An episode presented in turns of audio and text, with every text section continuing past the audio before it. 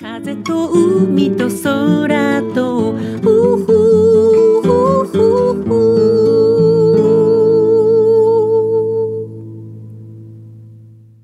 皆さん、おはようございます。エポ、風と海と空との時間がやってまいりました。8月も中旬になりました。皆様お変わりなくお過ごしでしょうか今回の台風6号、すごかったですね。そして現在は台風7号が本州に接近しています。西にも東にもかなり各地に影響が出ていますね。これまでにこれほどパワフルな台風を体験したことはありませんでした。強風にさらされた草木が本当にかわいそうでした。ロックとかヘビーメタルのライブコンサートで見られるヘッドバンキング。リズムに合わせて頭を激しく上下に振る動作ですけど、うちにあるアボカドの木はまるでそんな風に風に揺さぶられていました。時々スケートの技、イナバウアーみたいにのけぞったりもしてね。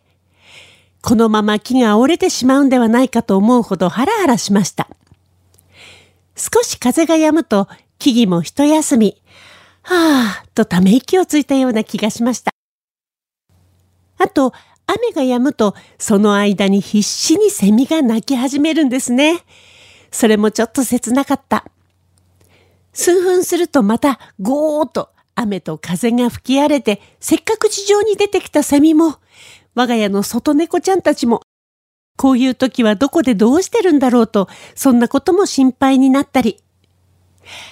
嵐が来る前に午前中買い出しに行きましたけど、やっぱりパンやお惣菜などの食料品の棚は空っぽでした。以前よくテレビのニュースで台風の時の空っぽの棚の風景を見ていましたけど、本当にね、台風の時に真っ先になくなるのは食料品ですね。かろうじて商品が選べたのは野菜やお肉、お魚類。でもお刺身も少なかったな。台風の夜、なんとなく水道の出が悪くなって、もしやと思っていたら、友人たちのフェイスブックで断水したという投稿を見て、必死に大きなタンクに水を汲み置きしました。いろんな意味で危機感があった台風でしたね。あなたがありのままの自分でいられる時間。この番組では、あなたの心に吹く気持ちのいい風のような F 分の1揺らぎと、そしてあなたが100%、あなた成分でいられるリラックスタイムをお届けいたします。今日の一曲目。杉正道さんで、バカンスはいつも雨。エポ、風と海と空と。台風6号が沖縄と九州地方に大きな爪痕を残して去って行きました。そして新たな台風7号が本州に向かってますね。私は当初、お盆休みは東京にいる仲間たちとマリンスポーツを楽しむつもりで夏休み取ってたんですけどね、今回も諦めました。この台風、この連休中に南関東を直撃するかもしれないという予報が出てたので、今回も泣く泣く飛行機はキャンセルしました。この8月、東京行きを諦めたのはもう2回目です。せっかくの友人たちとの夏休みなのに本当に残念です。お休みを使って帰省する方々も気をつけてくださいね。この頃の台風、本当にダイナミックですからね。貴重なお休みが台風で台無し、本当に残念です。もう少しお休みが長かったら少しは楽しめるのにね、と思っている方たくさんおられると思います。厚生労働省の調査によると、日本人の平均的な夏休みの日数は4日から5日間。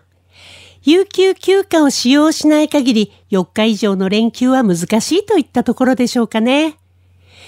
旅行にも行きたいし、地元にも戻りたいと考えたら全く休みが足りませんよね。友達と飲みに行って家の片付けをしたらもう3日間なんてあっという間に終わり。そんなのは夏休みとは言えないかもしれないけど、それが日本の現状ですね。以前、お盆の時にご主人の実家に大渋滞の中車で戻って、実家の家のことをしなくてはならないことが毎年のプレッシャーだと、共働きの女性のお悩みを聞いたことがありました。ご主人の実家に帰ったら、義理の両親の家の掃除、食事の支度と、ご主人の親戚周りでヘトヘトになって、結局帰ってきたら過労で寝込んで、数日有給を使って会社を休んで、上司に嫌味を言われたみたいな方だったと思います。お休みを取るのは当然の権利として気持ちよく休めた方がいいんですけどね。あともう少し長いお休みが取れたらね。日本には昔からの風習で残業する人や休まない人が仕事ができる人みたいな古い考え方がまだまだありますからね。休みたくても他の人たちの手前、なかなかお休みが取れないという方の方が今の日本には多いのかもしれないですね。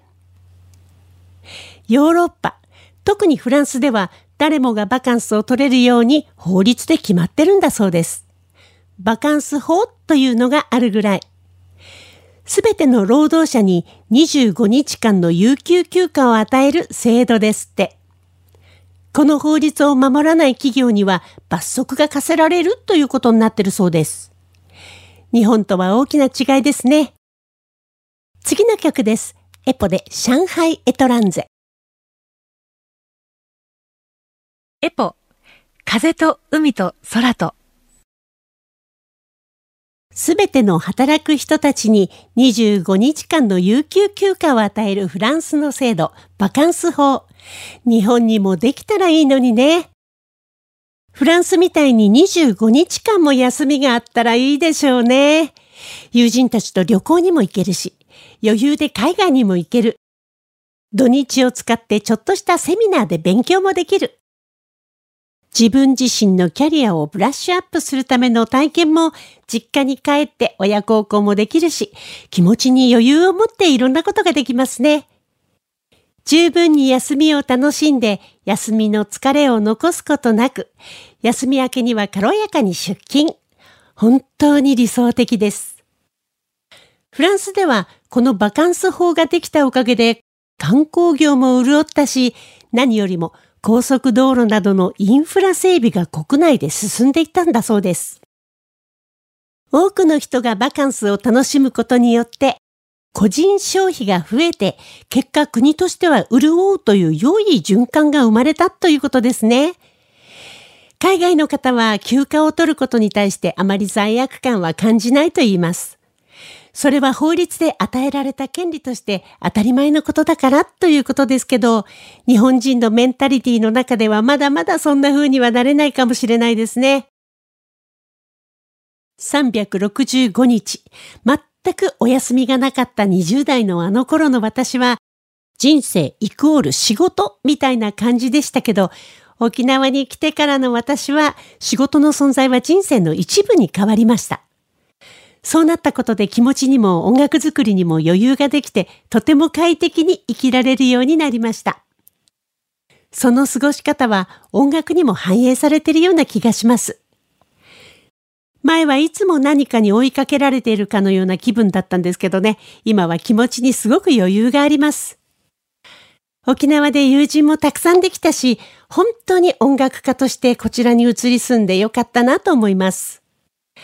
お仕事をしている人たちは長い休暇を取ることによって気分をリフレッシュしてきっと休み明けに始まる仕事への意欲も向上するんじゃないかしら。最近では休暇を取ることによるメリットを大切にし始めている企業が日本でも少しずつ増えてるそうですよ。言ってみればワークライフバランスの取り組み。今現在、有給休暇の制度を利用する人はまだ50%ぐらいなんですって。少し少ないかもね。休みを取ることに対する会社の取り組みも少しずつ変化しているということは嬉しいことですけど、心情的にはなかなか気楽にお休みは取れない人が多いようです。次の曲です。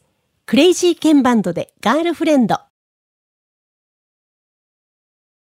エポ、風と海と空と。